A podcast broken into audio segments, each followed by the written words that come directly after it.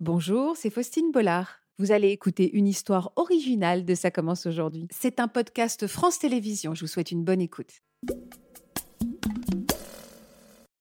Bonjour Olivier. Bonjour. Merci d'être avec nous. Vous êtes à la cool, Olivier Euh, Ouais, vous êtes bien. Je vois que vous êtes bien. Vous êtes bien installé. Parfait. On va commencer par votre parcours de vie qui force l'admiration. Une de nos journalistes, Ava, euh, est en lien avec vous depuis quelques mois. Elle, elle tenait vraiment à vous mettre en lumière, à vous mettre à l'honneur, tellement vous êtes inspirant. Avec quels mots vous pourriez me décrire l'homme à la cool que vous êtes aujourd'hui? Avec quel mot Euh, Avec le temps. Ouais. J'ai eu mon accident il y a quand même de nombreuses années, donc euh, ça se ça se fait pas tout seul. Donc euh, voilà, aujourd'hui j'ai 38 ans, donc j'ai l'expérience de la situation. Est-ce que vous êtes un homme heureux?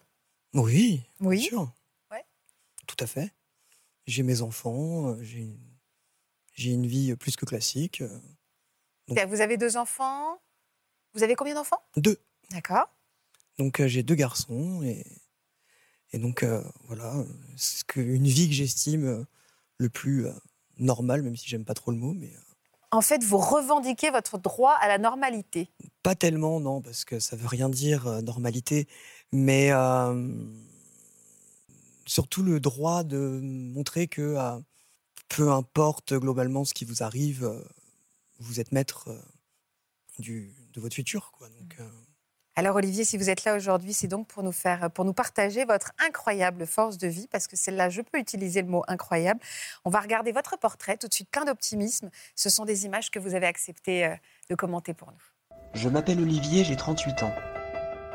Mon corps a été brûlé à 97%, faisant de moi l'un des plus grands brûlés du monde.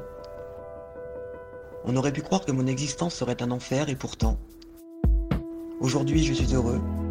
J'ai une famille, des enfants. Je profite pleinement de ma vie et je suis capable de faire les mêmes choses que tout à chacun. J'ai mis des années à me reconstruire au rythme de multiples opérations et de séances de rééducation. Bien que cela ait été dur, l'enfant de 9 ans que j'étais lorsque ma vie a basculé n'a pas eu d'autre choix que de se relever et d'avancer. Je vous ai vu beaucoup sourire. ouais, c'est marrant de se voir comme ça, mais euh, c'est sympa. C'est sympa. Ouais, c'est sympa. Et ce petit garçon qu'on voit, qui avait 9 ans à l'époque, vous auriez envie de lui dire quoi aujourd'hui? Ce petit garçon qu'on voit sur la photo? il n'y aurait pas grand-chose à lui dire, euh, dans le sens où de toute façon, euh, quand un truc comme ça vous tombe dessus, euh, vous n'avez pas tellement le choix que d'y aller et d'avancer. Donc en fait, un pas après l'autre, et en fait, il n'y a pas de recette, il y a pas de recette magique en fait. Donc avancer. Donc. Qu'est-ce qui vous est arrivé à cet âge-là, donc à l'âge de 9 ans? Alors, Vous dites quand un truc comme ça, c'était quoi ce ça Alors racontez-moi. Alors en fait, j'ai eu un accident donc de camping euh, dans le sud de la France quand j'avais donc euh, 9 ans euh, un- avec mon père dans une tente, euh, une, une lampe à gaz qui bascule, euh, qui a pris feu et compagnie. On était dans une euh, Tente à une époque, ouais déjà une tente et puis même en 1994, pas de téléphone portable, euh, Ah oui, pour prévenir les secours, appeler les secours, euh, voilà voilà. Donc euh, on a fait vraiment ça à l'ancienne, euh, d'aller euh, dans les voitures, d'aller euh, jusqu'en ville, essayer de trouver une caserne, euh, demander notre chemin euh, pour la trouver et compagnie. Et vous étiez inconscient? Alors en fait, ce qui se passe, c'est que je me suis pas réveillé. Ah, vous, dormiez, c'était au milieu de la nuit? En fait, voilà, c'était au milieu de la nuit. Quand une, euh, une brûlure euh, aussi grave survient, en fait, le système nerveux euh, est comme déconnecté. Donc en fait, vous ressentez plus ni douleur, ni, ni chaleur, ni rien. Donc en fait, on serait pas venu me tirer. Vous auriez pu rester ah, je restais totalement. sans réaliser Oui, ce qui est le drame qui était en train d'arriver. Totalement. Et donc, euh, et donc voilà, s'en est suivi euh, le périple pour rejoindre une caserne de pompiers, pour être pris en charge par les pompiers, puis ensuite euh, Là, vous étiez conscient pendant toute cette période-là? Ouais, ouais. Bon, j'étais pas hyper en forme, mais j'étais quand même conscient. Vous ressentiez pas encore la douleur Ah non, ah non, non, non. Ah la ouais? douleur, elle est revenue que plusieurs mois après, et heureusement d'ailleurs. Donc voilà, j'ai été pris en charge dans des hôpitaux pour commencer dans le sud de la France. On vous a endormi, j'imagine? On m'a mis tout de suite en sédation profonde, donc dans le coma, Pendant combien de temps? Pendant à peu près trois mois. Ah oui. Donc voilà. Rapidement, euh, l'hôpital du sud euh, était assez dépassé par la situation. Parce que vous étiez brûlé sur combien de... 97% de la surface corporelle. Et donc, en fait, à l'époque, c'était sans précédent. Donc, la plupart des hôpitaux ne cherchaient pas vraiment à sauver euh, à ce niveau-là. Et on peut les comprendre.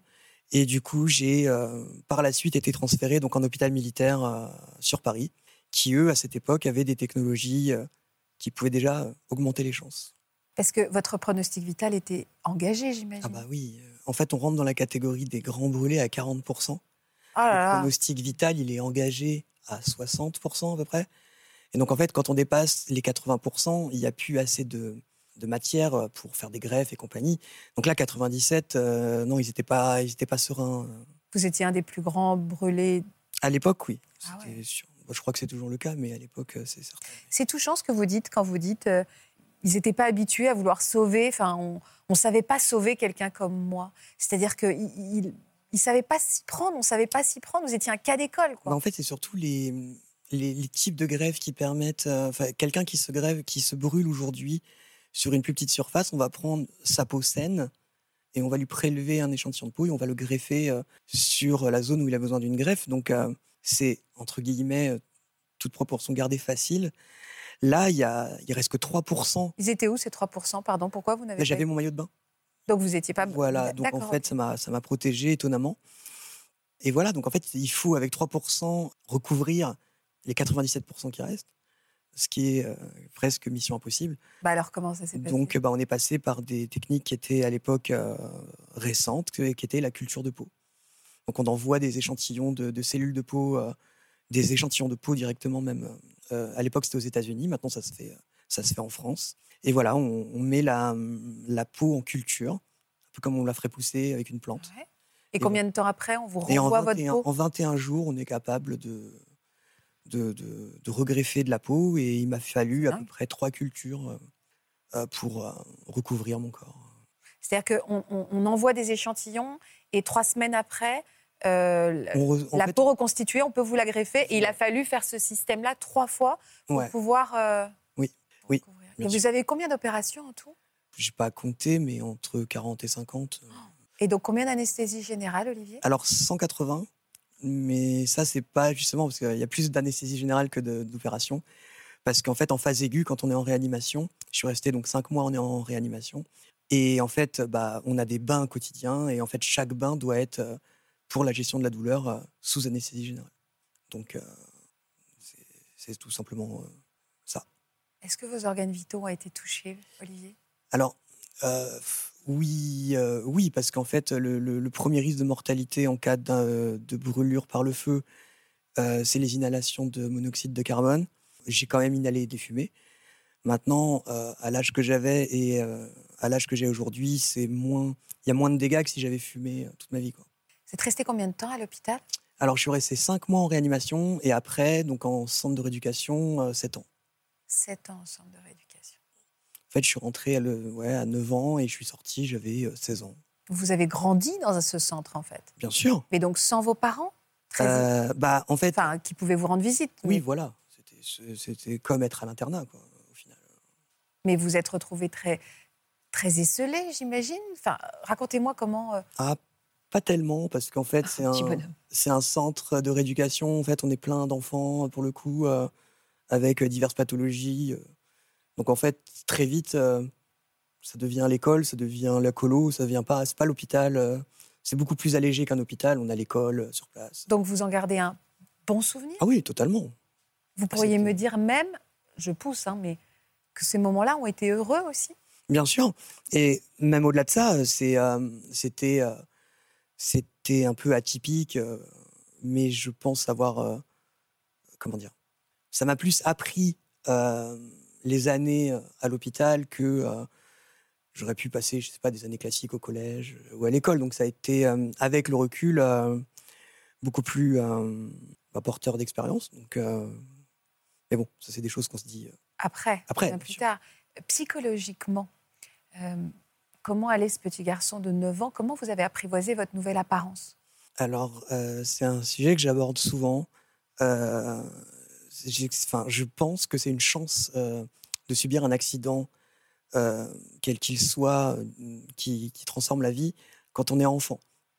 On a une faculté d'adaptation qui est beaucoup plus importante. On a beaucoup moins à perdre, potentiellement. Un adulte aurait son couple, son travail, sa vie sociale. Et donc là, en l'occurrence, bah, en fait, on n'a pas grand-chose à perdre à 9 ans, on va pas se mentir. Donc, euh, bah, on avance et euh, On n'a pas le choix. ouais, voilà. Quoi. On a dû vous reconstruire un visage, Mhm. donc vous n'aviez pas les traits d'avant. Comment vous, êtes, vous avez apprivoisé cette nouvelle apparence-là? Ça s'est fait avec le temps. J'ai pas beaucoup de, souvenirs de ça. Je, je, me suis vu dans la glace euh, cinq mois à peu près après mon accident.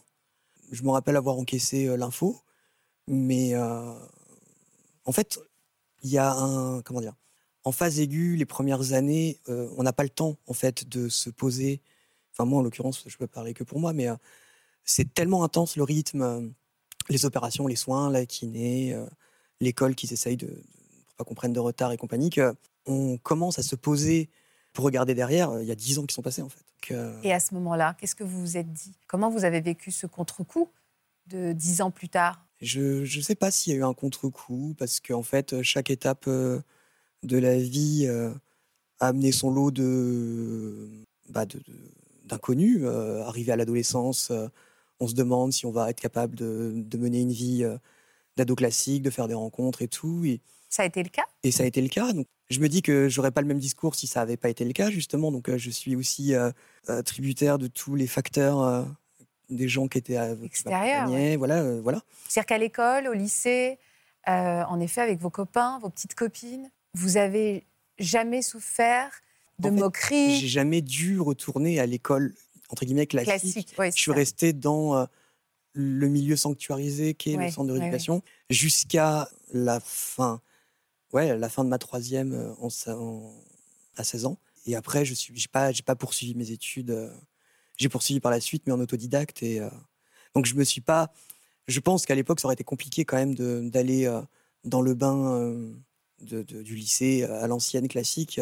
Encore une fois, c'était une autre époque. Aujourd'hui, on a beaucoup de réseaux sociaux, on a, on a beaucoup euh, l'image euh, des, gens euh, handicapés, même des brûlés comme nous, même si ça reste impressionnant pour plein de gens, on est quand même habitué à en voir de plus en plus. En 95, les gens, ils faisaient pas les malins quand ils nous croisaient dans la rue. C'était potentiellement la chose la plus impressionnante qu'ils avaient vue. Même l'image que nous on renvoyait était quand même beaucoup plus. Vous le viviez comment ça? C'est pareil, ça se fait avec le temps. Au début, c'est impressionnant, on est gêné, et puis à force, les gens sont quand même rarement méchant et agressif. Donc, euh, J'ai rarement, moi, l'occasion d'entendre ça sur ce plateau. Hein. Souvent, on, bah, alors, on parle plus de cruauté. Hein. Bah, dans ces cas-là, peut-être qu'on récolte un peu ce qu'on... Mais quand je vous écoute, Olivier, vous faites preuve, et je vais faire rebondir Natacha, d'une faculté d'adaptation euh, pour moi assez hors norme. Néanmoins, évidemment, je ne peux pas me dire que ce parcours a été de résilience infinie, a été, facile. Quels ont été les moments les plus difficiles? Qu'est-ce qui a été le plus dur pour vous? Beaucoup. Euh, le grandir euh, loin globalement de sa famille. Il y a tout un tas de choses qui ont été. enfin, au début, forcément, quand on est enfant, on vit moins le fait d'être atypique comme une opportunité. Ça, ça vient quand on est adulte et quand on s'est remis de la situation. Quand on est enfant, on se pose pas trop de questions, on avance et c'est vraiment le souvenir que j'en ai, c'est je me posais pas trop de questions.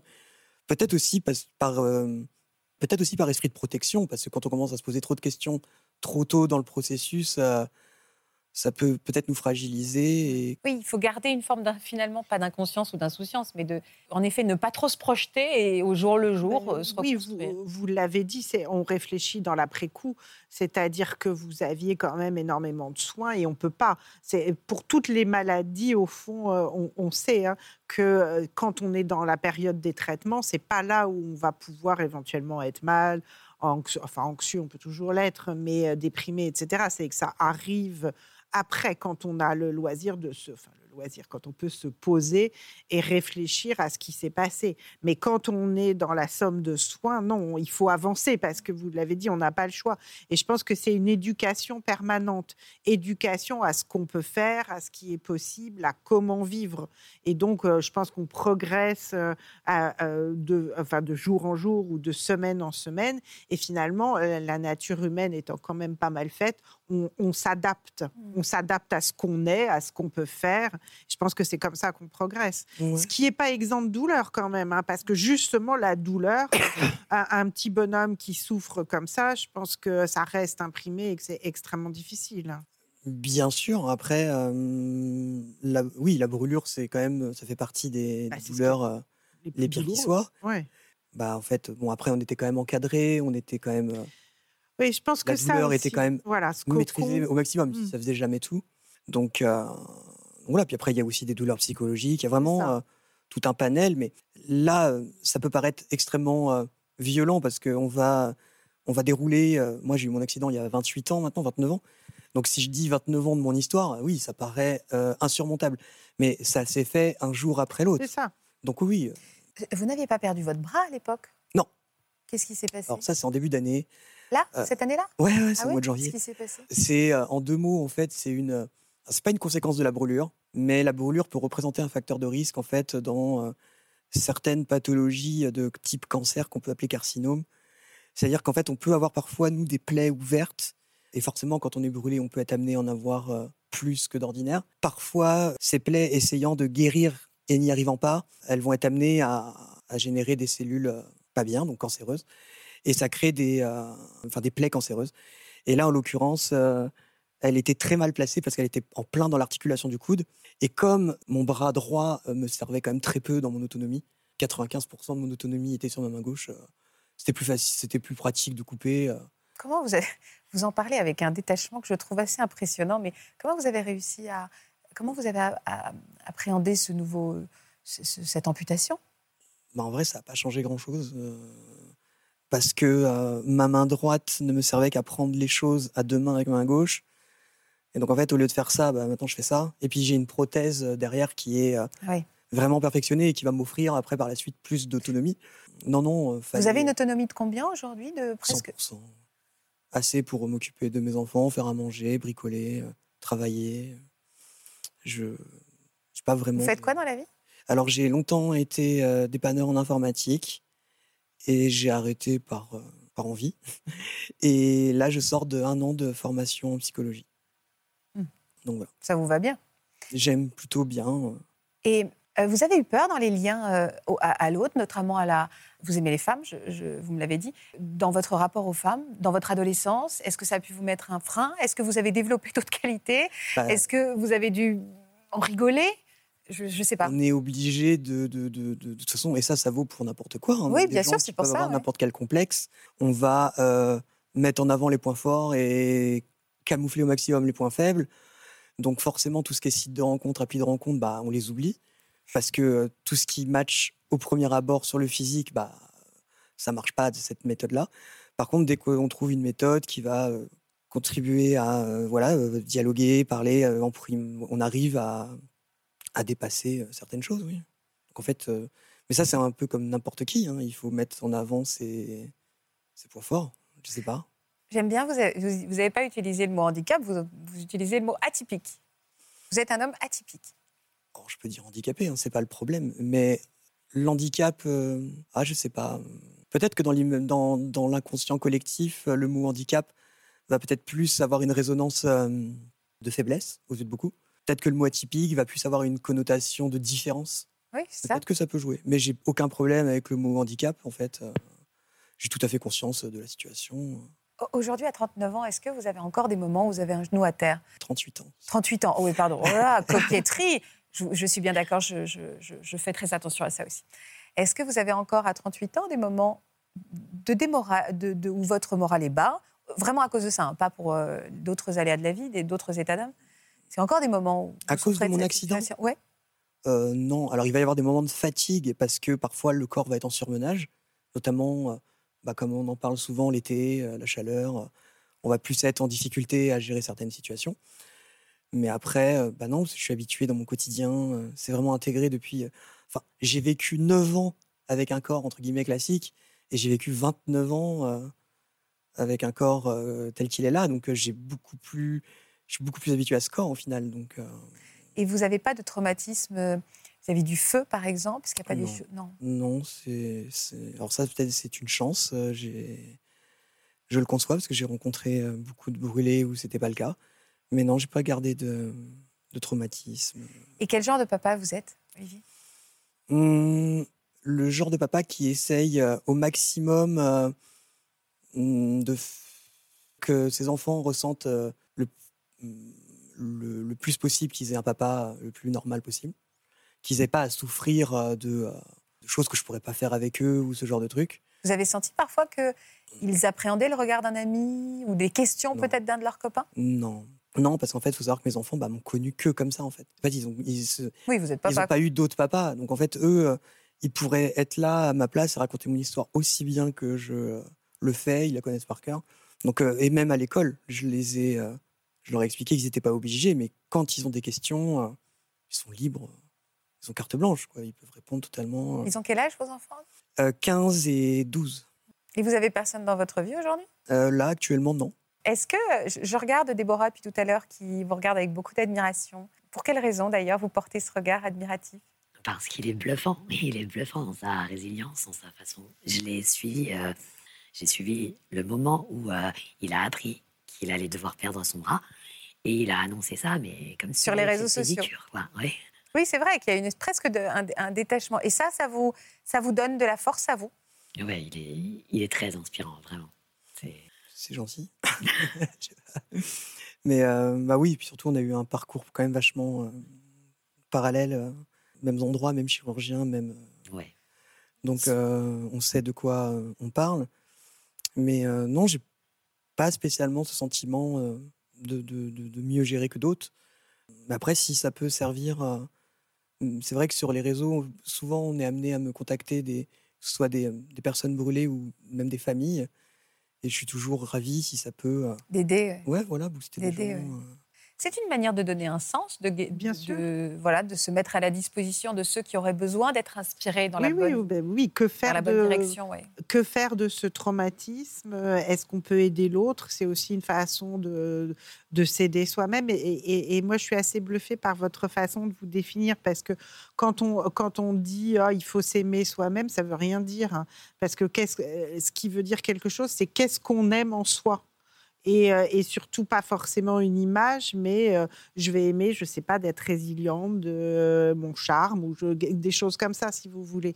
Et je trouve ça très inspirant d'entendre justement, ce que c'est, j'ai l'impression que c'est ce que vous dites, hein, de, qu'on peut aimer plein de choses en soi. Et, euh, et pas du tout quelque chose qui soit forcément lié avec ce physique et que une histoire extraordinaire peut donner euh, extraordinaire alors pas dans le bon sens évidemment hein, parce que c'est un drame absolu enfin ce que vous avez vécu et devait être une douleur incroyable mais qu'on peut toujours en faire quelque chose et, euh, c'est ça la résilience. hein. C'est un terme qu'on entend euh, partout à toutes les sauces, mais ça veut dire quand même quelque chose d'une expérience extrêmement douloureuse. Comment on va pouvoir l'intégrer et en faire autre chose, en faire quelque chose. Et, et- et je note depuis tout à l'heure que dans votre vocabulaire, il n'y a pas traumatisme, il n'y a pas non, souffrance. c'est il moi a- qui l'ai. Oui, non, mais c'est- C'est c'est c'est normal. oui. Mais c'est vrai que je remarque que votre, même votre vocabulaire Oui. est très doux et très apaisé. Et très... On aurait tendance, nous, à utiliser naturellement des Oui. mots violents que vous, vous n'utilisez pas du tout. Oui, Mais parce que j'ai le temps qu'a joué euh, en ma faveur. Sûrement, Et, sûrement. et voilà. Et euh, c'est aussi. euh, et puis il y a plein de façons d'aborder euh, comme ça une catastrophe personnelle qui pourrait arriver à n'importe qui. Je sais aussi d'où je viens. Je sais ce que ça représente 97% encore aujourd'hui. Et donc en fait, c'est aussi une, euh, une chance et une opportunité que j'ai eue. Donc en fait, euh, même que ce soit en termes de, de médecine ou de recul, euh, ça me plaît aussi de, de, de, bah, de voir, ouais, C'est encore douloureux? Vous souffrez encore? Comment ça, physiquement? Ouais. Ah, c'est difficile à dire parce que on est plus ou moins. Je pense que si euh, on mettait euh, notre corps à quelqu'un d'autre, euh, oui, il, apprécierait pas le voyage. Maintenant, nous, on est habitués, c'est au quotidien. Ça- euh, c'est une gêne. Euh, c'est, euh, par exemple, vivre euh, dans, une, dans un pot euh, complètement en culture de peau, c'est comme vivre dans des, euh, dans des vêtements mouillés. Si vous vous plongez dans une piscine habillée, ce côté, euh, Ouais, on se- voilà, C'est très clair, cette métaphore. et donc, euh, donc oui, il y a une gêne. C'est un entretien en fait. C'est que c'est un corps qui, euh, euh, si on veut qu'il dure, il va falloir euh, voilà, hydrater, euh, bien se nourrir, contrôler le poids parce que c'est une peau qui est pas extensible. Extensible. Ah oui, oui, c'est vrai, vous n'avez pas pensé à ça. moi, si je prends du poids, ma peau craque en fait, littéralement. Donc il y a une, une rigueur qui va devenir de plus en plus Discipline, importante. ouais. Mm. Ouais, ouais, exactement. Une discipline qui va devenir de plus en plus importante avec les années, mais ça reste pas non plus. euh, c'est largement gérable au quotidien. Mm. donc, euh, C'est important de communiquer envers, avec euh, d'autres, enfin, entre, entre personnes qui ont été euh, des grands brûlés, parce que quelque part, il n'y a que vous qui pouvez comprendre. Non? Non. Non? Non, je me suis rarement bien entendu avec euh, Ah bon? des grands brûlés. Mais pourquoi? Parce que en fait, bah, on n'est pas tous égaux et je suis tombé sur une majorité de gens qui subissaient euh, la vie et qui, qui avaient décidé que leur vie était terminée et qui voulaient justement favoriser l'entre-soi pour se sentir rassurés.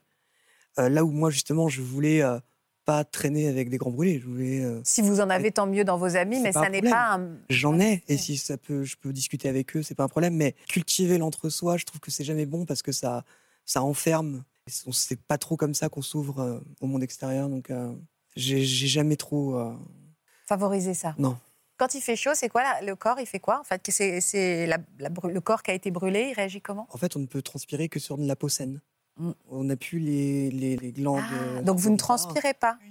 Bah en fait, on, c'est proportionnel à la partie de peau saine qui nous reste.